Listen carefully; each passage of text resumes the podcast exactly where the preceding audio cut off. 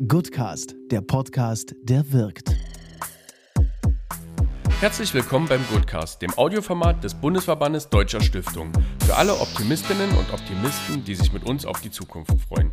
Wir sprechen mit Expertinnen und Experten aus Wirtschaft, Politik, Gesellschaft und Medien über ihre Ideen zur Zukunft des Gebens. Diese Sonderausgabe präsentieren wir gemeinsam mit der Berliner Stiftungswoche, die vom 13. bis 23. April 2021 stattfinden wird.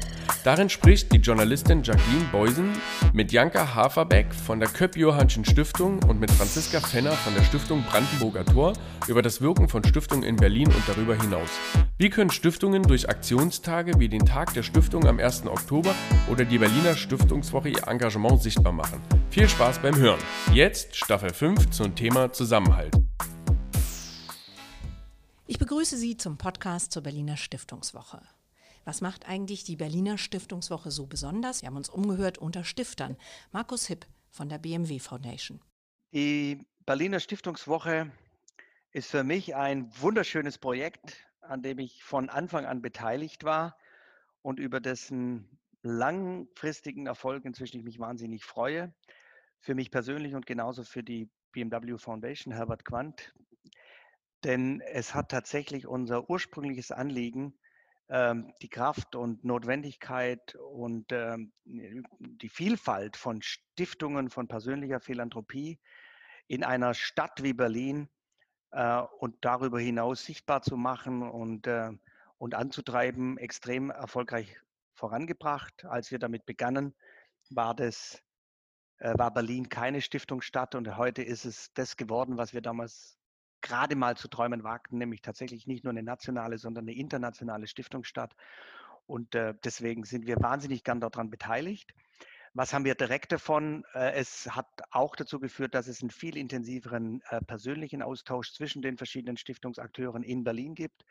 Es hat eine ganz veränderte Wahrnehmung von Stiftungen im öffentlichen Raum in Berlin erzeugt.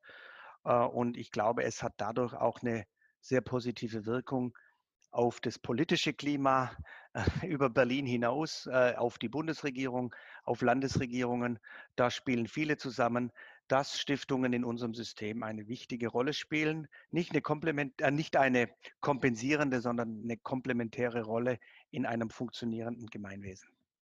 Warum beteiligen Sie sich an der Berliner Stiftungswoche? Haben wir auch Steffen Schröder von der Bürgerstiftung Berlin gefragt. Ja, die Bürgerstiftung Berlin beteiligt sich an der Stiftungsrunde und an der Stiftungswoche, weil Kooperationsnetzwerke natürlich immer Innovationspotenzial bieten. Wir können in den Austausch gehen, profitieren von den Erfahrungen der anderen, können vor allem natürlich zusammenarbeiten, was sehr, sehr wichtig ist, nicht nur immer allein Dinge zu verändern, weil wir zusammen einfach stärker sind. Deshalb sind Kooperationsnetzwerke natürlich das Fundament, um größere Sachen umsetzen zu können, die wir alleine nicht umsetzen können. Last not least haben wir auch Christian Martin von der Einstein Stiftung gefragt, was für ihn das Besondere an der Berliner Stiftungswoche ist.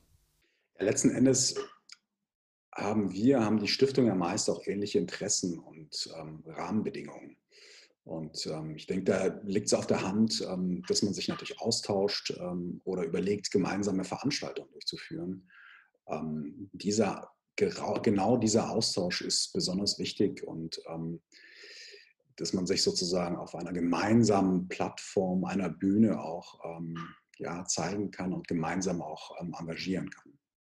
Jetzt begrüße ich ganz herzlich im Studio für das Gespräch, was wir live hier in der kommenden Stunde führen können, Janka Haverbeck und Franziska Fenner. Wir unterhalten uns über die Berliner Stiftungswoche mit zwei Damen, die aktiv an dieser Stiftungswoche teilnehmen. Ich darf sie Ihnen vorstellen. Franziska Fenner ist Kulturmanagerin und Soziologin. Sie ist verantwortlich für Veranstaltungen und Kooperationen in der Stiftung Brandenburger Tor. Schön, dass Sie hier sind. Hallo, vielen Dank. Bei uns ist auch Janka Haverbeck. Janka Haverbeck ist ehrenamtliches Vorstandsmitglied der Kolb-Johannschen Stiftung.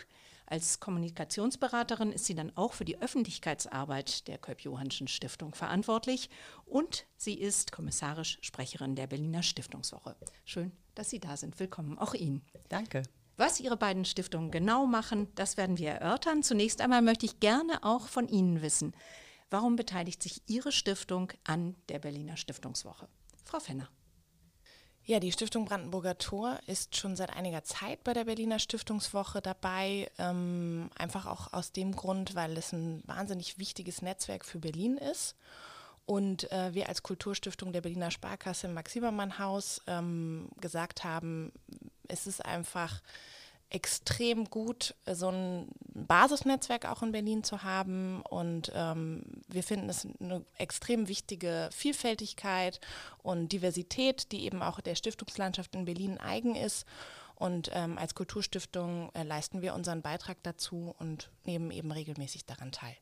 Wir werden gleich nochmal vertieft auf Ihre Stiftung gucken und dann kriegen Sie Gelegenheit, uns mal zu erklären, was Sie denn eigentlich tun.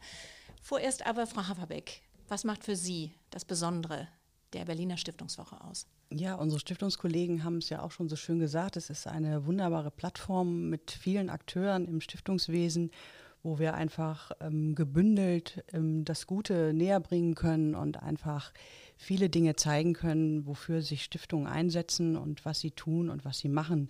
Das kann jede Stiftung natürlich für sich im Kleinen machen, aber diese Plattform der Berliner Stiftungswoche bietet einfach ein, ein großes Portfolio an, an Akteuren und Engagement und was alles noch so dazugehört, um das einfach wirklich ja, sichtbar zu machen. Inwieweit ist es ein Austausch untereinander? Das haben ja auch die Stifter ähm, oder die Vertreter der anderen Stiftungen schon sehr deutlich gesagt, ein Austausch untereinander und inwieweit ist es auch das Sichtbarmachen nach außen?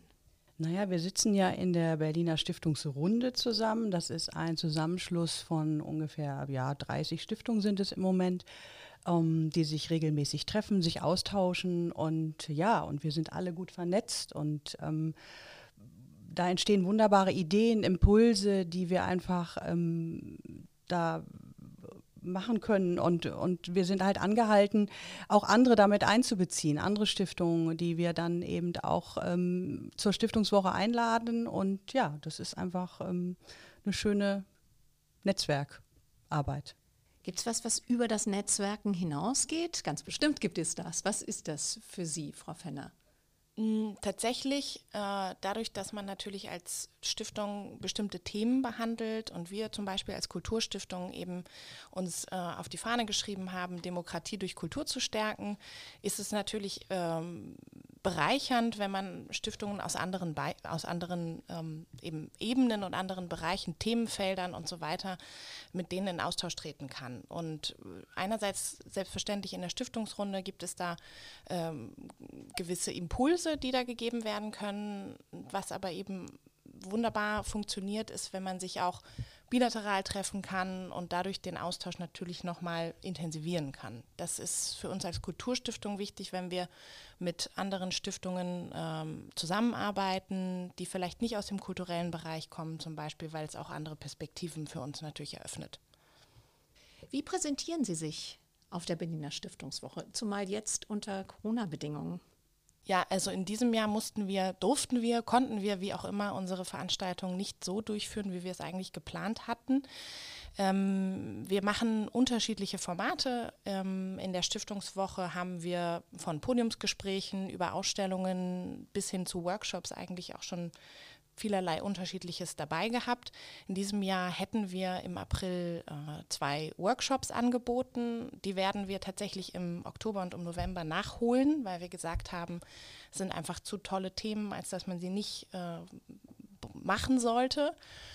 Und ähm, sind in diesem Jahr tatsächlich mit einem äh, ästhetischen Bildungsthema dabei gewesen oder werden dabei sein. Und äh, so ist das dann auch bei uns, dass wir sagen, wir haben Veranstaltungen für ein sehr offenes Publikum, für ein sehr diverses Publikum. Wir haben aber auch eben Workshops für zum Beispiel die kleineren Leute. Und gerade in diesem Jahr ist es bei uns mit, dem, mit den beiden Workshops so, dass die kleineren Leute angesprochen werden sollen. Jetzt müssen wir mal doch genauer gucken, was die Stiftung Brandenburger Tor eigentlich tut um zu verstehen, äh, warum sie sich so und wie sie sich da präsentieren, wie sie es eben so schön anschaulich geschildert haben. Ja, genau. Also wir haben, äh, wenn man so will, eigentlich drei große Themenbereiche. Als Kulturstiftung äh, haben wir einmal den Ausstellungsbetrieb im Max-Siebermann-Haus was natürlich mit seiner äh, Lage am Pariser Platz ähm, eine nicht ganz unprominente Situation hat. Und ähm, der Ausstellungsbetrieb bezieht sich hauptsächlich eigentlich auf zeitgenössische Kunst mit äh, Künstlern, die sich mit dem Thema rund um die Freiheit und Demokratie bewegen. Wir haben eine Ausstellungsreihe namens Im Atelier Liebermann, die immer einen zeitgenössischen Künstler oder eine Künstlerin dazu einlädt, im Max-Liebermann-Haus ihre Arbeiten zu zeigen, die nicht unbedingt fertig sind. Also wir laden sozusagen den Künstler ein, sein Atelier bei uns aufzubauen und ein bisschen auch einen Work in Progress zu zeigen. Die Gäste und Besucherinnen dürfen dann hinter die Kulissen schauen, können sehen, was der Künstler, die Künstlerin für Schaffensprozesse erlebt und was eben vom Anfang von der Idee bis zum Werk im Endeffekt dann passiert, also durchgesetzt wird. Und ansonsten haben wir eine, ähm, selbstverständlich den Auftrag Max Liebermanns Erbe und Martha Liebermanns Erbe zu ehren und zu würdigen. Und dies tun wir anhand einer kleinen Dauerdokumentation namens Liebermanns Welt. Das ist ähm, so ein bisschen das, was natürlich auch jeder erwartet, wenn er ins Max-Liebermann-Haus geht. Vor allen Dingen die Touristen, die am Pariser Platz selbstverständlich viel unterwegs sind. Und in diesen Ausstellungen ähm, haben wir auch äh, regelmäßig Veranstaltungen, zum einen zum Thema Kunstmarkt und Kulturpolitik. Also wir sind eigentlich die neutrale Plattform in Berlin, also in Mitte tatsächlich, um kulturpolitische Themen der Stadt zu diskutieren. Und wir bieten den Akteurinnen und Akteuren eine Bühne, dass sie bei uns vielleicht auch kontrovers sprechen können, was an anderer Stelle nicht möglich wäre. Und haben ein wahnsinnig umfangreiches Programm zur ästhetischen Bildung. Wir haben ein äh, Künstlerprogramm namens Max Artists in Residence an Schulen bzw. Grundschulen, je nachdem, ob man jetzt Berlin oder Brandenburg anschaut. Da sind wir bei beiden Bundesländern vertreten. Und da gibt es immer einen Künstler, eine Künstlerin, die an eine Schule kommt, in ein Atelier dort äh, und mit den Kindern zusammen für ein Schuljahr lang arbeitet und in deren Prozesse sie einbindet. Das ist so ein wichtiger Bestandteil unserer Arbeit. Klingt nach einer sehr vielfältigen Arbeit in der Stiftung. Gibt es ein Lieblingsprojekt, wo Sie sagen, da ist mir echt das Herz aufgegangen und das konnten auch nur wir.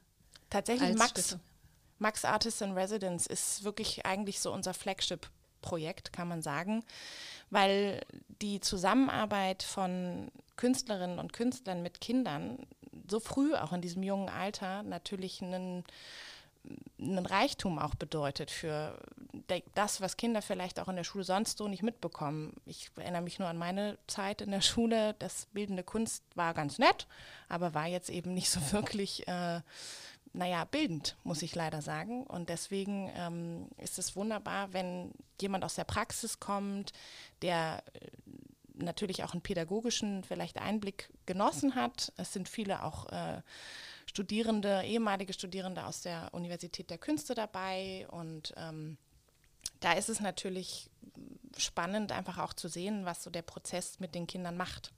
Und wir begleiten auch, also es gibt mehrere Künstlerinnen und Künstler, die auch schon seit einiger Zeit dabei sind, die also nicht erst ein Jahr, äh, ein Schuljahr mitgemacht haben, weil es sich einfach gezeigt hat, dass die Kontinuität der Arbeit einen größeren Einfluss und auch einen, größeren Eindruck bei den Kindern hinterlässt. Und inwieweit, um nochmal zurückzukommen zu unserem Hauptthema der Berliner Stiftungswoche, wie weit kann so ein Projekt, wie Sie das eben so auch sehr anschaulich geschildert haben, so ein Projekt wie Max in der Stiftungswoche nochmal gesondert gezeigt werden und vielleicht auch einen Anstoß geben für andere? Ehrlich gesagt hauptsächlich in der Vermittlungsarbeit unserer ähm, Kulturarbeit und natürlich auch der Kunst, die im Endeffekt in den Schulen produziert wird. Das Projekt ist natürlich angelegt darauf, dass die äh, Künstlerinnen und Künstler in den Schulen arbeiten, mit den Kindern zusammen und wir als Stiftung Brandenburger Tor dahinter stehen. Die Stiftungswoche ermöglicht dann zum Beispiel so ein Projekt bei uns im Haus wiederum äh, erlebbar zu machen so dass auch nicht nur die Kinder davon profitieren, sondern natürlich erweitert dann Familien bzw. andere Gäste oder auch Fachpublikum, die daran teilnehmen können, Schulen, die vielleicht auch sich für sowas interessieren, aber noch gar nicht wussten, dass sowas existiert. Also eben die Berliner Stiftungswoche könnte da in dem Fall auch als Leuchtturm dienen, um sowas auch noch über die Schulen hinaus bekannt zu machen. Das ist das, was die, die Stiftung Brandenburger Tor sich von der Berliner Stiftungswoche erhofft und auf ein bestimmtes Projekt bezogen äh, hat Frau Fenner uns das dargelegt. Frau Haferbeck, wie sieht es bei Ihnen aus? Die Köpp-Johannsche Stiftung ist eine sehr alte, sehr traditionsreiche Berliner Stiftung mit einem sehr weit gefassten Stiftungszweck. Bevor wir nochmal ins Detail gehen, was Sie sich von der Berliner Stiftungswoche erhoffen und was Ihre Erfahrungen so im Einzelnen sind, schildern Sie uns doch bitte mal, was die Köpp-Johannsche Stiftung so tut. Ja, Sie haben es schon gerade gesagt, eine sehr alte Stiftung. Die Stiftung ist inzwischen 228 Jahre alt und zählt zu einer der ältesten Stiftungen in Berlin. Und ja, wir versuchen einfach das Erbe von dem Schiffbaumeister und ähm, Unternehmer Friedrich, Johann Friedrich Köpp-Johann weiter auszubauen. Er hat uns seine Grundstücke und Häuser hinterlassen, die sozusagen unsere Stiftungsarbeit oder aus den Miet- und Pachteinnahmen finanzieren wir sozusagen unsere Miet- und Pachteinnahmen. Wir sind eigentlich eine sehr kleine Stiftung, kann man sagen, ähm, sehr überschaubar. Wir haben fünf eigene Einrichtungen und fördern andere andere soziale Projekte im Stiftungsgebiet und immer dem Stiftung, also dem, dem Stifterwillen ähm, naheliegend sozusagen Frauen, Kinder.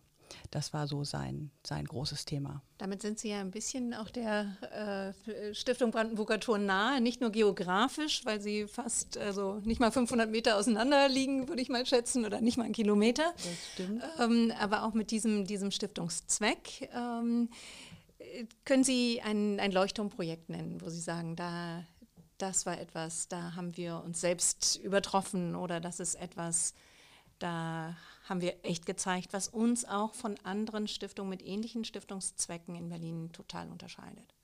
Eigentlich sind alle unsere ähm, Einrichtungen und äh, ähm, ja, unsere Intention, was wir machen, ist natürlich alles sehr wichtig. Und ähm, da jetzt ein Leuchtturmprojekt ähm, rauszufiltern, würde ich jetzt fast ungerecht unseren Einrichtungen gegenüber finden. Ähm, aber vielleicht können wir es ein bisschen persönlich machen. Für mich ist ganz wichtig, dass wir uns im Bereich der Wohnungslosenhilfe und Obdachlosenhilfe ähm, weiter positionieren, weiter einsetzen, das vorantreiben, auch damit eingeschlossen das Thema Gewalt gegen Frauen, was ähm, mich einfach auch schon sehr lange umtreibt und ähm, eben auch ein, ein, ein Punkt ist, der Wohnungslosigkeit fördert. Das ist vielen immer nicht so bewusst und ähm, dafür versuche ich weiter einfach mich einzusetzen und auch meine Kollegen, dass wir da einfach weiterkommen und mehr ähm, noch einbringen, auch ähm, Impulse setzen. Und da muss einfach politisch einfach was passieren und ähm, das ist uns ein großes Anliegen. Das, wir sind klein, aber wir sind beharrlich und wir haben schon viele Jahre auf dem Buckel. Wir haben viel schon geschafft und ähm, ich denke, dass wir da auch noch weiter uns äh, gut positionieren können. Inwieweit beeinträchtigt Corona Ihre Arbeit, beziehungsweise andersrum gefragt, inwieweit macht die Pandemie auch Ihre Arbeit auf dem sozialen Sektor nochmal besonders notwendig, wenn Sie sprechen über Gewaltprojekte äh, gegen Gewalt gegen Frauen zum Beispiel? Äh, da gibt es ja jetzt Entwicklungen, die äh, ungut sind, äh, ein, ein, ein, Nebeneffekt gewissermaßen der, der Pandemie, wo Stiftungen ja auch nochmal besonders gefragt sind, eigentlich auch im Zusammenspiel sicherlich mit äh, den staatlichen Institutionen. Das ist ganz sicher so. Wir haben ähm, jetzt im Zuge der Pandemie erstmal unsere ganzen Einrichtungen geschlossen. Die einzige Einrichtung, die wir tatsächlich die ganze Zeit offen hatten, ist unsere Notunterkunft für wohnungslose Frauen. Unsere ähm, Mitarbeiterinnen haben da wirklich Großartiges geleistet und haben wirklich die ganze Zeit offen gehabt, um es war ein reduziertes Angebot, es war nicht voll ausgelastet, die, ähm, es wurden die Sicherheitsvorkehrungen hochgefahren und die haben wirklich die ganze Zeit den Damen da einen Platz gegeben und die konnten auch länger bleiben, damit das eben auch nicht ähm, dann, ja, dass man halt einfach wusste, okay, abends kommen die Damen wieder und ähm, die wussten auch, okay, ich kann da wieder hin. Das war uns ein großes Anliegen und unsere Mitarbeiterinnen haben auch ganz klar gesagt, wir schließen nicht, wir, wir können das einfach nicht aus unserem ja, aus unserem Herzen einfach auch. Und das war schon sehr beeindruckend, was die geleistet haben. Und ja, da haben wir natürlich auch immer wieder ähm, Meinungen gehört, was eben auch drumherum passiert, auch von unseren anderen Kollegen, die sich auch dort einsetzen in diesem Bereich. Und da wurde halt einfach auch nochmal sichtbar, dass dieses Thema einfach weiterverfolgt werden muss und ähm, doch eine ganze Menge passieren muss. Wie weit können Sie das, was passieren muss, auf der Berliner Stiftungswoche präsentieren, andere anstiften, sich bekannt machen? Naja, indem man immer wieder drüber spricht, es immer wieder ähm, setzt und auch in persönlichen Gesprächen. Ich spreche sehr oft darüber und äh, mache da auch drüber aufmerk darüber aufmerksam. Und wenn ich dann höre, dass mir dann entgegenkommt, wieso, es gibt doch gar keine obdachlosen Frauen, wo sind die denn? Ähm, dann wundert mich das schon, weil wenn man es sehen will, dann, dann kann man das auch sehen. Oder die achten ja auch darauf, dass sie eben nicht so in der Öffentlichkeit zu sehen sind. Frau Fenner schüttelt engagiert mit dem Kopf. Ja, ich kann es einfach nicht fassen, dass er immer noch, dass man sowas, also das ist doch jetzt keine Neuigkeit. Also ich finde es einfach wahnsinnig. Ich habe äh, es gibt so viele Personen, die auf der Straße leben, Männer wie Frauen. Also nur weil man sie nicht unbedingt sieht, heißt das ja nicht, dass sie nicht da sind. Ja, also das, das, ist halt äh, das große Thema. Wenn ja. man sie auch nicht sehen will, dann sieht man sie auch nicht. Absolut.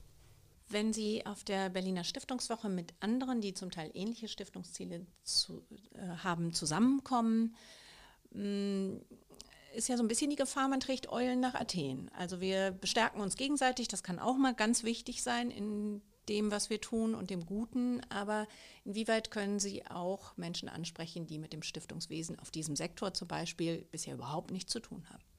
Na, indem man ihm diese Themen immer wieder äh, sozusagen kommuniziert und sagt und darüber spricht und ähm, darauf aufmerksam macht und vielleicht auch mit Veranstaltungen ähm, einen, einen Kreis vielleicht auch mal einlädt, der damit nichts zu tun hat und hofft, dass die das dann auch interessant finden und dass es einfach Impulse im Kopf setzt und dass man einfach drüber nachdenkt und einfach, ja, da weitergeht. Und mit jedem, den man irgendwie erreicht, den man irgendwie emotional vielleicht erreicht und der einen vielleicht, äh, der dann auch mal drüber nachdenkt, den hat man schon gewonnen und vielleicht ähm, setzt er sich auch dafür ein und, oder, oder, oder bringt es weiter oder, oder ja, zeigt Engagement oder wird wach oder wie auch immer. Also das ist, ist das kennt man doch von sich selber, dass wenn einem irgendwas packt oder dann ja, dann, dann setzt man sich dafür ein. Und das finde ich schon wichtig. Und äh, das ist mir auch persönlich wichtig, das einfach immer wieder, ja, zu versuchen, zumindest zu versuchen. Die Berliner Stiftungswoche hat ja ein ganz bestimmtes Format und ganz besonderes äh, Auftreten. Sie funktioniert dezentral an vielen Orten der Stadt über elf Tage. Das sind also fast zwei Wochen. Das ist nicht so ein großes Flagship-Event an einem Tag und alle müssen draufschauen. Hat das Vor- oder Nachteile für Sie? Ich finde es einen großen Vorteil. Also, weil ich freue mich jedes Jahr, wenn dieses Programmheft äh, per Post bei uns einfliegt und lese das wirklich von vorne bis hinten und streiche mir wie wild alles an, was mich interessiert. Man müsste eigentlich elf Tage Urlaub nehmen, was nicht unbedingt geht, aber es ist einfach so unglaublich toll und was alle sich ausdenken und was sie für Veranstaltungen äh, versuchen zu, zu machen. Und das ist einfach so schön zu sehen. Und ich finde es einfach toll, dass jeder, der sich dafür interessiert, etwas findet, was er anschauen möchte, anhören möchte, anschauen, hingehen möchte, erleben möchte. Das finde ich einfach ganz großartig. Über die Frage, was es heißt, wenn eine Ehrenamtlerin wie Sie äh, sich Urlaub nimmt für eine Veranstaltungswoche, könnten wir jetzt länger reden, das würde uns vom Thema abbringen. Das denke ich auch. Das lassen wir lieber. Das lassen wir lieber. Frau Henner, wie ist es ähm, bei Ihnen? Was ähm, ist für Sie der Reiz dieses ungewöhnlichen Formats, das über so eine lange Zeit eben äh, so viele Stiftungen zu sich einladen oder miteinander äh, zusammenkommen. Und ähm, Frau Haferbeck hat schon dieses eindrückliche Programm, was es immer gibt, äh, geschildert, äh, uns beschrieben. Äh, das ist ja tatsächlich so ein, so ein Kompendium. Ja? Und äh, man denkt immer, oh, weiter kann ich ja nicht überall hingehen. Ähm, was äh, macht für Sie der Reiz aus? In der Tat auch die vielen Möglichkeiten, einfach in diesen elf Tagen, knapp zwei Wochen, wie Sie ja schon gesagt haben, Diverses kennenzulernen. Ich bin viel unterwegs natürlich dann auch in der Stiftungswoche. Es gibt, äh, oder in, Stift, ja, in, den, in der Stiftungswoche, es ist ein bisschen auch so was Berlin-typisches, finde ich. Also wir hatten jetzt gerade die Art Week und das Gallery Weekend, ähm, auch viele Veranstaltungen gleichzeitig, die eben ähm, um die Ecke sozusagen lagen, von einem selbst in dem Fall, also bei uns im Maximermann-Haus natürlich. Und bei der Berliner Stiftungswoche ist es ganz besonders, weil tatsächlich die Möglichkeiten unendlich sind. Also wenn ich jetzt mir überlege, dass ich nur ein Event besuchen könnte, weil es ein Flagship-Event wäre, dann hätte ja die Berliner Stiftungswoche eigentlich gar nicht ihren Sinn erfüllt, nämlich die wirklich wahnsinnige Stiftungslandschaft, die groß ist in Berlin, äh, irgendwie zu öffnen und jedem, der möchte oder jedem, der es auch noch nicht kennt, die Tür zu öffnen und zu sagen, hallo, hier sind wir, äh, kommt uns besuchen und das ist unsere Arbeit. Und wir sind eben nicht nur an dem und dem Tag zur Verfügung, sondern wir sind die ganze Zeit da und wir arbeiten die ganze Zeit. Und dann ist es natürlich besonders, ich finde es besonders beeindruckend, wenn eben Menschen, die sich ehrenamtlich engagieren, dabei sind, Menschen, die aber auch natürlich als klassische Angestellte dann in der Arbeit tätig sind, auch da zusammenkommen können und dann sagen können, das sind meine Erfahrungen äh, und das sind unsere Themen, die uns beschäftigen. Und ich finde, dafür ist die Berliner Stiftungswoche ein wirklich sehr attraktives Format. Welche Veranstaltungsformate haben Sie besonders gerne? Wir stellen uns jetzt mal eine Stiftungswoche zu Nicht-Corona-Zeiten vor, sonst ist das ja ein bisschen schwieriger im Augenblick. ja, also vom Podiumsgespräch, was natürlich das klassische, die klassische Talkshow-Runde im Endeffekt ist, bis hin zum Workshop, finde ich eigentlich alles sehr interessant. Die Themen sind so variabel wie die Veranstaltungsformate auch. Also es gibt natürlich, es gibt Ausstellungen in der Stiftungswoche, die extra auch dafür teilweise konzipiert werden für die, für die Schwerpunktthemen. Es gibt äh, einfach, dass sich die Häuser öffnen oder die Stiftungen sagen, wir machen unsere Türen auf und zeigen mal hinter den Kulissen, was passiert. Ich finde, es kommt immer auch natürlich auf einen selbst an, was interessiert einen, was macht man gerne oder was hat man vielleicht auch noch nicht gesehen. Und gerade da ist natürlich der ähm, Reiz eigentlich an, dem, an der hohen Diversität. Frau Haverbeck, Sie sind schon so lange dabei und haben so viele Stiftungswochen auch schon miterlebt. Gibt es irgendwie einen Aha-Effekt, an den Sie sich erinnern, wo Sie sagten, das konnte echt nur auf der Berliner Stiftungswoche passieren, dass ich das oder jenes so gesehen habe, so aus der Nähe erleben durfte?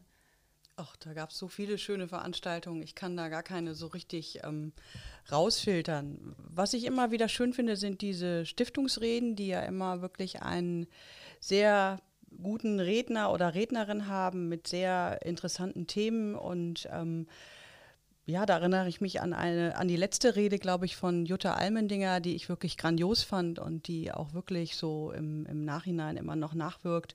Und ach, eigentlich viele, man kann, das wäre ungerecht, auch hier ähm, da zu sagen, weil jeder gibt sich Mühe, jeder macht sich Gedanken, was er, was er machen möchte. Und da steckt so viel Arbeit dahinter und, und so viel Einsatz und ich finde einfach, jede Veranstaltung hat, hat ihren Platz und, und man kann froh sein, dass man es genießen kann und dass man dabei sein kann. Und das finde ich einfach, dass es, dass es das ausmacht, diese Vielfältigkeit und jeder sich einfach auch selber das raussuchen kann, was er einfach gerne sehen und hören möchte. Und es spricht ja sehr für die Berliner Stiftungswoche, dass dabei sein immer noch ein Reiz ist, auch unter den äh, Einschränkungen, die uns äh, alle natürlich beschäftigen.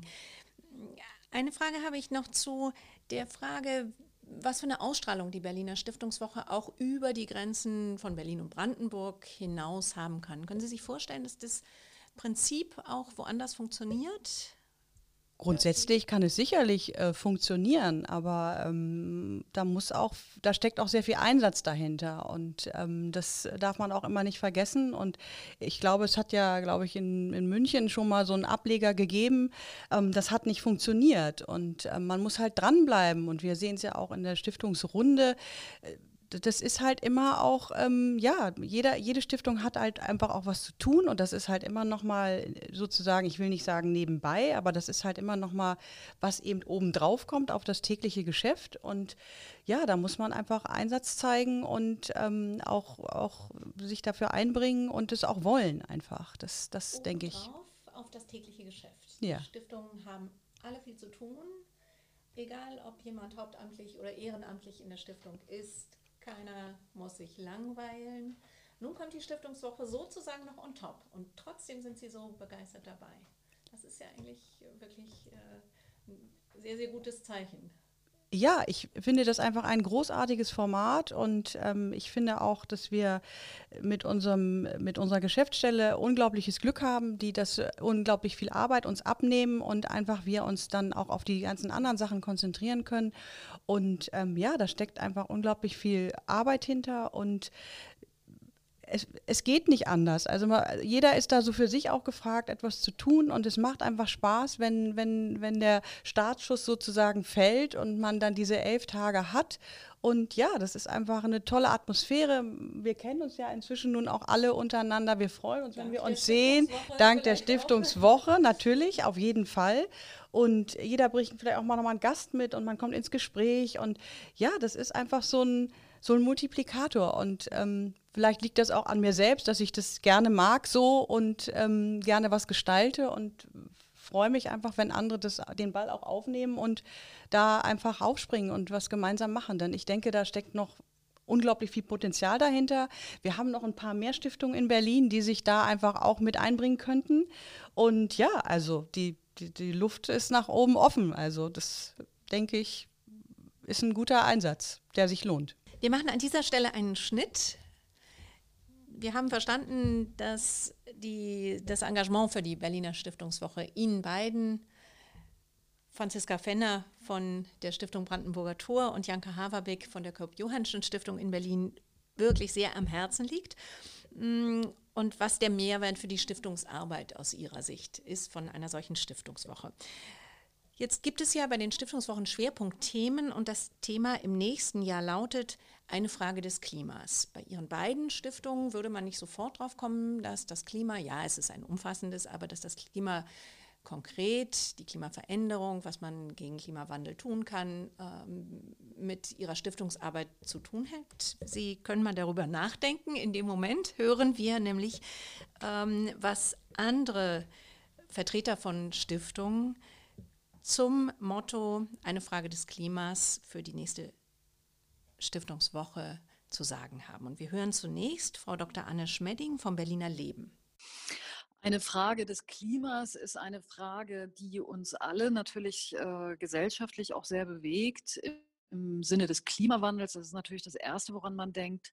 Aber wenn ich mir die Arbeit unserer Stiftung, der Stiftung Berliner Leben angucke, geht es bei uns natürlich um das soziale Klima vor allen Dingen.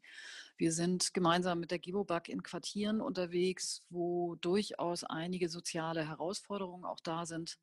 Und da geht es vor allen Dingen um ein Klima des Miteinanders, um das Klima der Gemeinsamkeit, des sich gegenseitig Unterstützens, und auch gemeinsam bereit zu sein, für das eigene Quartier Verantwortung zu übernehmen und dort gemeinsam das Quartier auch lebenswert zu gestalten. Also insofern geht es in unserer Arbeit vor allen Dingen um das Thema soziales Klima und dafür Sorge zu tragen, dass wir in unserer Stadt, aber natürlich auch im ganzen Land ein, nicht ein Auseinanderbrechen der sozialen Gruppen haben, eine Schere zwischen Arm und Reich, die immer weiter auseinandergeht oder eine Ghettoisierung zum Beispiel im städtischen Sinne dem wirklich entgegenzuwirken und das Miteinander in einer Großstadt wie Berlin, was uns allen sehr, sehr wichtig ist, das auch weiter zu bewahren. Also insofern ein soziales Klima des Miteinander zu bewahren. Was verspricht sich Marco Vollmer vom World Wildlife Fund von dem Motto oder Schwerpunktthema des nächsten Jahres eine Frage des Klimas? Naja, der WWF als Umwelt- und Naturschutzorganisation äh, kämpft natürlich äh, an allen Fronten für den Klimaschutz. Wir unterstützen die Fridays for Future, wir unterstützen äh, ähm, Initiativen für den Klimaschutz und wir wollen, dass die Zwei-Grad-Ziele von Paris äh, ähm, umgesetzt werden. Das ist unser Kernziel. Und wenn es äh, ums Klima geht, dann stellen wir natürlich fest, dass das ein wenig in den Hintergrund getreten ist äh, durch die ähm, Covid-19-Corona-Pandemie. Ähm, und wir aber weiterhin glauben, ähm, nicht im Sinne, dass wir die beiden Themen gegeneinander ausspielen wollen, überhaupt nicht, sondern wir glauben, dass äh, das Thema äh, der nachhaltige Schutz unseres Klimas weiterhin sehr, sehr wichtig ist und wir weiterhin an der Stelle auch äh, mobilisieren und Menschen engagieren müssen. Was verspricht sich Silke Lock von der Freudenberg Stiftung vom Schwerpunktthema des nächsten Jahres? Eine Frage des Klimas. Als erstes ähm, denke ich, da sich die Freudenberg Stiftung den Themen demokratische Kultur und soziale Inklusion verschrieben hat, denke ich da als erstes mit Blick auf meine Arbeit an das gesellschaftliche Klima. ähm, an unsere Gesellschaft, in der segregierte Armut Realität ist und an eine Realität, in der Bildungs- und Teilhabechancen eng an die soziale Herkunft gekoppelt sind. Aber ich denke auch an das Klima von Hoffnung und Zuversicht, ähm, das entsteht, wenn Menschen gemeinsam versuchen, etwas zu verändern. Dieses Klima und diese Stimmung der anpackenden Hoffnung erlebe ich regelmäßig vor Ort, wenn zum Beispiel Lehrerinnen und Lehrer aus Schulen, in die große Teile der Bevölkerung ihre Kinder lieber nicht schicken, sich mit anderen Bildungsakteuren des Stadtteils vernetzen und dann zusammen Praxislösungen erarbeiten, um so die Bildungschancen der ihnen anvertrauten Kinder und Jugendlichen zu erhöhen. Wir hören noch Tosca Holz von der Rikam Hospiz Stiftung zum Schwerpunktthema des nächsten Jahres, eine Frage des Klimas. Na, äh, Klima hat ja immer was mit Nachhaltigkeit zu tun und äh, mit Achtsamkeit. Und genauso ist das, denke ich, in der Hospiz- und Palliativarbeit. Äh, Achtsamkeit ist eines der wesentlichsten Schlüsselwörter. Achtsam umgehen mit unseren Ressourcen, achtsam umgehen mit unseren Patienten. Ähm, und insofern, denke ich, ist das ganz eng miteinander verknüpft. Ähm, und natürlich ist der Umgang mit Ressourcen, ähm, auch was Klima, was Umwelt betrifft, für jeden von uns immens wichtig. Das waren vier Vertreter von Stiftungen zum Thema des nächsten Jahres. Frau Haferbeck, was ist für Sie der Reiz dieser Oberüberschrift, eine Frage des Klimas? Ja, in der Tat ein sehr vielschichtiges Thema, unter das man ziemlich viel subsumieren kann. Das ist ja das Schöne an den Schwerpunktthemen der Berliner Stiftungswoche, dass sie doch immer so weit gefasst sind, dass äh, jede Stiftung doch etwas findet, was sie da herausfiltern kann.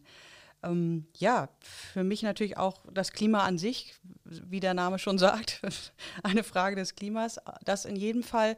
Aber ähm, da schließe ich mich tatsächlich unseren Vorrednern an, ähm, ist es natürlich auch ein soziales und ähm, gesellschaftliches Thema, was ich da ganz klar sehe, auch womit sich die Köpp-Johannsche Stiftung weiter auseinandersetzt und da sicherlich auch Themenschwerpunkte setzen wird diesbezüglich. Haben Sie Frau Fenner von der Stiftung Brandenburger Tor, haben Sie für diesen Themenschwerpunkt der Berliner Stiftungswoche eine Frage des Klimas schon Vorstellungen, schon Projekte konkret im Blick? Was sagt Ihnen diese Oberüberschrift? Also für uns als Kulturstiftung ist es natürlich auch eher ein soziales Thema.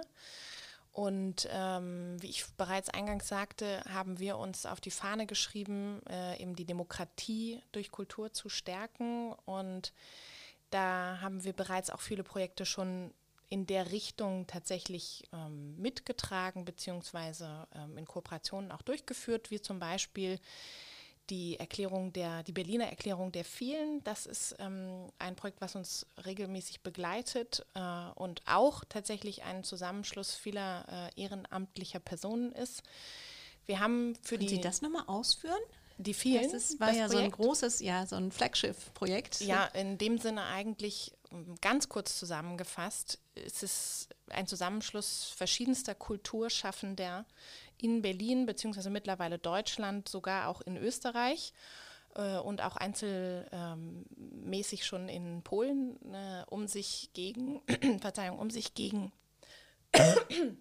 um sich gegen äh, Beeinflussung von äh, rechtsradikaler Seite bzw. rechter Seite zu schützen und ähm, klar zu machen, die Kunst bleibt frei. Das ist also der Hauptsatz eigentlich der vielen. Und äh, die Berliner Erklärung der vielen war ähm, die erste, die da äh, verfasst worden ist und wo viele Kulturschaffende und Kultureinrichtungen auch unterschrieben haben. Und wir als Stiftung Brandenburger Tor haben äh, das mit unterzeichnet von Anfang an, sind dabei gewesen, haben die Pressekonferenz bei uns im Haus durchgeführt und äh, sind auch regelmäßige Teilnehmer dieser ganzen ähm, organisatorischen und eben auch äh, Hintergrundthemen, die da behandelt werden.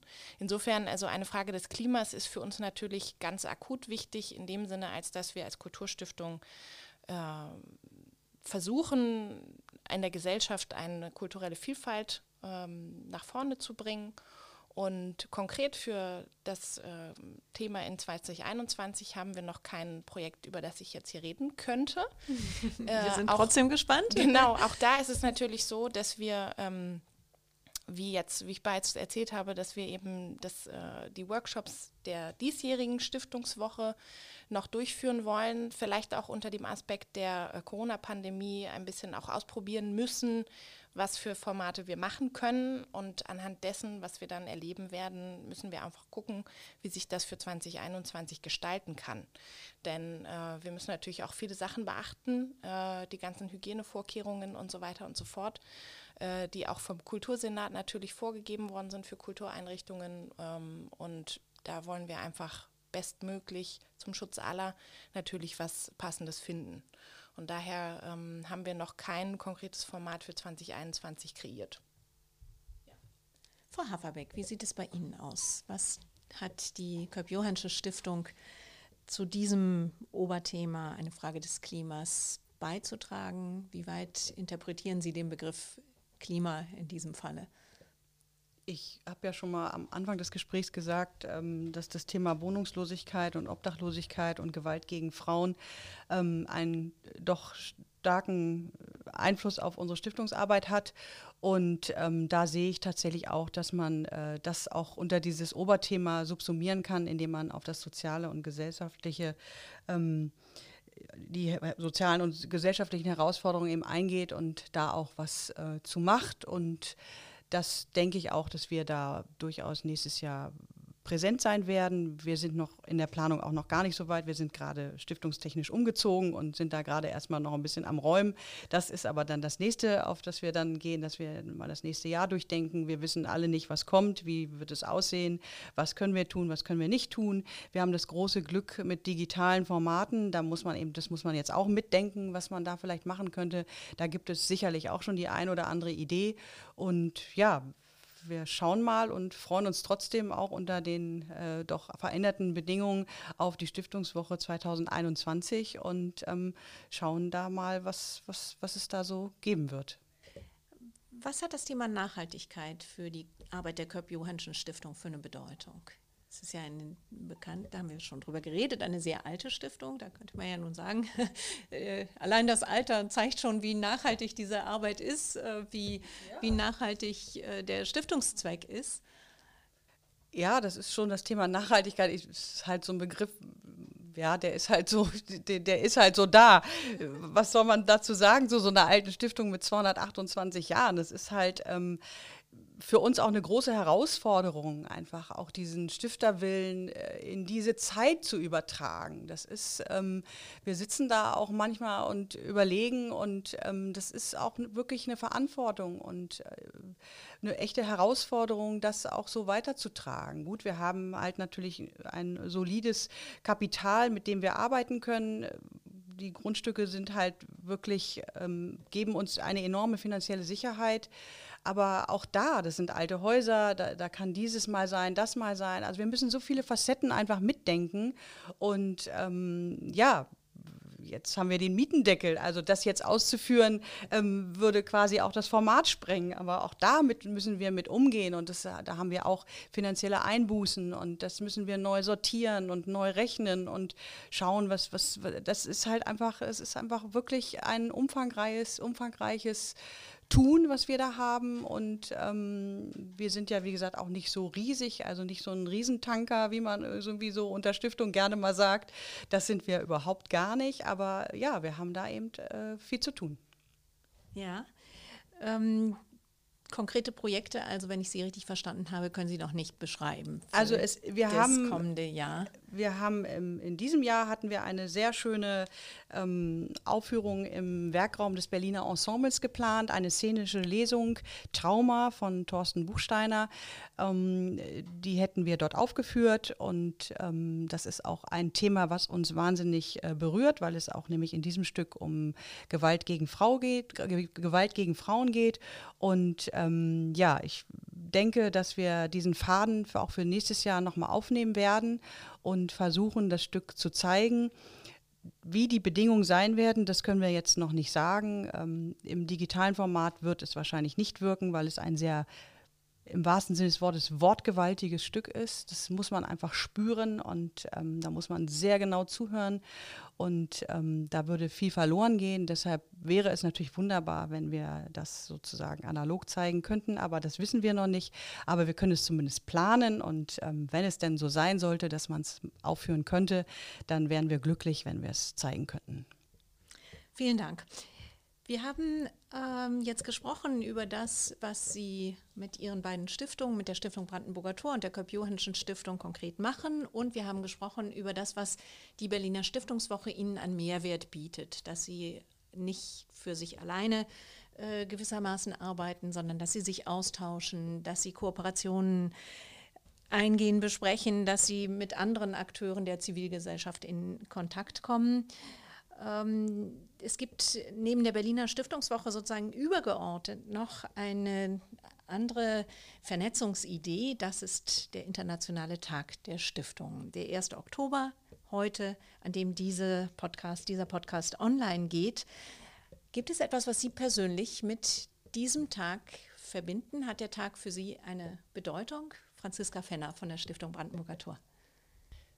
Tatsächlich muss ich sagen, dass ich, äh, bevor ich zur Stiftung Brandenburger Tor gekommen bin, äh, nicht so wirklich mitbekommen habe, was äh, es damit überhaupt auf sich hat. Also meine Antenne ist dadurch natürlich gestärkt worden, weil ich selber in die Stiftungsarbeit gegangen bin das ist aber genauso auch mit der Berliner Stiftungswoche gewesen. Also wie ich vorhin auch schon sagte, hat man natürlich eine entsprechende Empfänglichkeit für gewisse Themen und wenn man sowieso in Kontakt mit äh, der Landschaft kommt, hat man natürlich auch noch mal ein bisschen anderes Spektrum.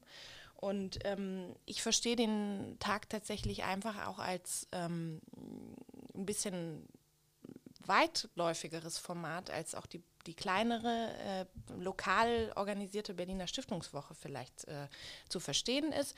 Und ähm, finde es besonders beeindruckend, wenn man auch auf der Webseite mal guckt, was da schon jetzt für Veranstaltungen eingetragen sind auf der Veranstaltungskarte. Das ist total schön zu sehen. Äh, immer wieder ploppen da auch neue Punkte auf und äh, muss auch sagen, dass es für mich, wenn ich einfach so gelesen habe und geschaut habe, was es da so gibt, feststellen konnte, das ist tatsächlich eine gute Darstellung dessen, was in Deutschland eigentlich so passiert. Und auch natürlich nicht nur in Deutschland, es ist ja der internationale Tag der Stiftung passiert. Und egal wo man ist, man kann eigentlich an einer Veranstaltung teilnehmen, äh, die aus der Stiftungslandschaft kommt. Und das finde ich ziemlich beeindruckend. Frau Haferbeck, der Internationale Tag der Stiftung, hat der für Sie eine Bedeutung? Kannten Sie den Tag? Ist das etwas, wo Sie sagen, das ist auch nochmal eine Möglichkeit, den Rahmen völlig zu sprengen und nicht nur über Berlin rauszugehen, sondern wirklich auch mit anderen Stiftungen in anderen Ländern vielleicht mal Kontakt aufzunehmen oder sich bewusst zu machen, was die da eigentlich tun? Ja, das ist ja auch wirklich, ähm, es gibt ja diesen schönen Hashtag, was machen Stiftungen?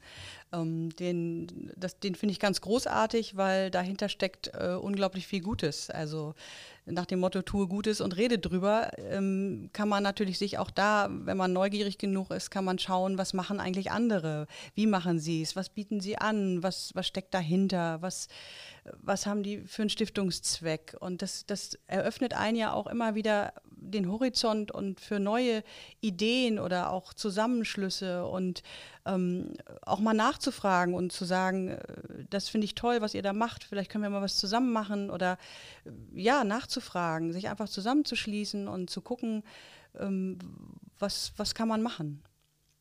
Also eine tolle Sache und ähm, auch gut, dass es so viel Aufmerksamkeit bekommt und dass viele einfach darauf hingewiesen werden.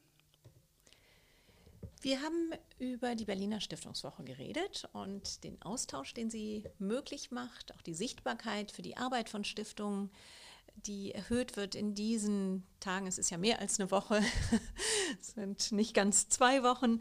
Ähm, es gibt natürlich trotzdem Menschen, die sie nicht erreichen oder Institutionen, die sie nicht erreichen. Wo würden Sie sagen, reicht das, was wir bisher leisten können mit der Berliner Stiftungswoche, nicht aus? Wo müssen wir irgendwie vielleicht uns noch was anderes überlegen, um eine Tür zu öffnen zu jemandem oder zu einer Institution, die wir vielleicht auch dringend bräuchten? Ja, da muss man einfach beharrlich sein und immer wieder versuchen, ähm, Akzente zu setzen, Impulse zu setzen und ähm, das Interesse zu wecken, um, um sie vielleicht doch mal darauf aufmerksam zu machen und zu sagen, Mensch, schaut doch einfach mal vorbei oder wir können ja auch mal reden. Also über Kommunikation geht ja unglaublich vieles. Also ähm, geht vieles und manchmal eben auch nicht, klar. Aber ähm, ich denke, man muss einfach im Gespräch bleiben. Man muss beharrlich sein und immer wieder darauf hinweisen und ähm, Akzente setzen und einfach Menschen versuchen zu begeistern. Und wo würden Sie den Akzent setzen, wo es bisher nicht gelungen ist? Wir haben so viel über gelingendes äh, Arbeiten der Stiftung geredet. Ja. Es ist ja jetzt nicht so, dass, äh, dass es nicht auch eine Grenze gäbe, die man vielleicht noch ein bisschen rausschieben könnte ja, das, manche Dinge gelingen halt und manche gelingen halt nicht und manche wollen vielleicht auch nicht erreicht werden. Das ist, ähm, das muss man dann sich vielleicht auch eingestehen und sagen, okay, wenn jemand wirklich nicht möchte, dann, dann möchte er vielleicht nicht. Aber da ist ja auch noch nicht alle Zeit äh, vorbei. Vielleicht ähm, kommt es halt doch noch mal irgendwann zurück und äh, ist ja oft so, dass man sagt, ach hätte ich doch schon mal viel eher oder so. Also ja, das ist einfach so, wo man vielleicht immer noch mal ansetzen kann in der Tat, äh, ich kann dem eigentlich zustimmen. es ist so, also Stiftungen sind ja eigentlich auf, auf die Ewigkeit angelegt. Also es ist ja auch ein ganz wichtiges Eigen, also eine ganz wichtige Eigenheit von Stiftungen. Äh, und ohne Stiftungen und auch ohne Stifter äh, wäre vieles auch heute gar nicht möglich, was ähm, an gesellschaftlicher Arbeit wichtig ist und woraus auch vielleicht ein, so eine Gesellschaft besteht, ähm, kann ich einfach aus soziologischer Perspektive sagen, dass wir ähm, natürlich die, die gesamte Vielfalt der Bereiche benötigen, um eine so gute Zivilgesellschaft haben zu können, wie wir sie haben. Und ähm, ich finde gerade für die Zwecke eben, um Menschen zu erreichen, sind solche ähm, Tage wie der äh, Stiftungstag oder eben auch die Berliner Stiftungswoche extrem wichtig, als dass man eben immer wieder seine Türen öffnet und sagt, das Angebot ist da, äh, ihr könnt einfach kommen und ihr könnt äh, teilnehmen und äh, euch informieren und äh, wenn nicht, ist es auch okay. Also man, äh, man, man möchte ja mit seiner Arbeit was Gutes machen und den Zweck erfüllen, dem man sich verschrieben hat oder dem die Stiftung sozusagen verschrieben wurde. Und ich finde auch die Kopioranische Stiftung ist ein super Beispiel dafür, dass es auf lange Zeit äh, weiterzuführen geht und funktioniert und äh, dass es immer noch jemanden gibt, der auch tatsächlich da mitarbeitet und der sich dafür interessiert. Ich meine, beeindruckende ja Zahl, also ne, muss man einfach auch mal sagen. Ähm, unsere Stiftung ist ein bisschen jünger. also uns gibt es seit jetzt fast 25 Jahren auch schon toll. Aber auch ähm, für die Ewigkeit gemacht. Eben, genau. Und ähm, also ich finde, dieses, dieser Punkt der Beharrlichkeit, der ist wichtig, aber eben auch, sich nicht aufzudrängen. Also ich meine, wir sind ja wir, ne, also wir wollen. Es ist ja, eine freie Entscheidung, genau, jeden genau. sich zu engagieren, Eben. wo auch immer. Und ja. deswegen, also dass äh, in Deutschland, also die Stiftungslandschaft so breit ist mittlerweile, ähm, wieder. Es gab ja auch schon mal Zeiten, wo es nicht so breit war. Ne? Also äh, muss man nur mal Berlin als Beispiel nehmen. Äh, vor dem Krieg waren hier über 1000 Stiftungen, dann waren gar keine mehr und dann erst irgendwie nach der Wiedervereinigung konnte das wieder aufgebaut werden. Ne? Also das finde ich schon auch einen, äh, einen wichtigen Punkt. Und ähm, ich kann hauptsächlich natürlich aus Kulturperspektive äh, sprechen. Wenn es gewisse Mäzene nicht gegeben hätte oder gewisse Stifter und Stifterinnen, ähm, dann würde die Kulturlandschaft auch heute nicht so aussehen, wie sie aussieht. Insofern, man kann, wie gesagt, die Tür immer wieder öffnen und sollte das auch immer wieder tun und solche ähm, Leuchttürme nutzen, wie den Stiftungstag oder eben auch die Berliner Stiftungswoche, um gezielt auch Menschen zu adressieren und einzuladen. Inwieweit gelingt es Ihnen, jüngere Menschen für die Arbeit der Stiftung zu aktivieren. Vielleicht auch über so äh, eine Einrichtung oder eine Veranstaltungsreihe oder ein Veranstaltungskonglomerat wie die Berliner Stiftungswoche. Na, wir erreichen ja schon junge Menschen allein dadurch, dass sich sehr viele bei uns ähm, ehrenamtlich engagieren. Wir haben, glaube ich, bestimmt so um die 60, 70 Ehrenamtliche, die uns unterstützen in unseren eigenen Einrichtungen und ähm, allein dadurch erreicht man die schon und oder sie werden auf uns aufmerksam und melden sich bei uns und dadurch lernen sie natürlich auch das gesamte Portfolio der Köpianischen Stiftung äh, kennen und wir haben dann auch schon gehabt, dass sich jemand anders dann nochmal woanders eingesetzt hat. Und ähm, das ist für uns ein Kompliment und äh, zeigt uns, dass wir gute Arbeit machen. Und allein dadurch und auch die, die Ehrenamtlichen sind einfach Multiplikatoren, indem sie das einfach weitertragen, was wir da machen. Und ähm, ja, das, das ist einfach unser Plus und das sollte man zu nutzen wissen. Und ähm, ja, auch da darf man nicht aufgeben und muss äh, beharrlich sein. Für Ehrenamtler und für Stiftungen und für das äh, Engagement von Stiftungen ist es immer wieder eine Frage, inwieweit sind die Weichen, sind die Rahmenbedingungen so gesetzt, dass das Arbeiten der Stiftung gut funktioniert? Haben Sie da einen Wunsch an den Staat? Möchten Sie mehr Freiheit? Möchten Sie andere Formen? Haben Sie da ein Bedürfnis? Das ist gewissermaßen meine letzte Frage, bevor wir ähm, allen, die uns zuhören, äh, den Hinweis geben, engagiert euch. Also die Köpjuhansche Stiftung ist insofern, insofern sehr, sehr gut aufgestellt, weil wir ähm, zum größten Teil alles aus eigenen Mitteln finanzieren und wir somit sehr frei sind im Denken und im Handeln was wir uns auch unbedingt bewahren wollen. Wir haben jetzt tatsächlich, dass wir an verschiedenen Orten uns tatsächlich auch mal fördern oder Förderung in Anspruch genommen hat, dass der Senat uns tatsächlich unterstützt hat. Und das ist unser Wohn- und Beratungshaus für Frauen in Not in der Tiekstraße, was wir letztes Jahr eröffnet haben. Da werden wir tatsächlich jetzt mal gefördert. Und ähm, das ist aber auch gut so, finde ich, weil ähm, auch das sind Aufgaben des Staates, die wir da übernehmen. Und wir haben über drei Millionen in dieses Haus gesteckt und aus eigenen Mitteln wohlgemerkt.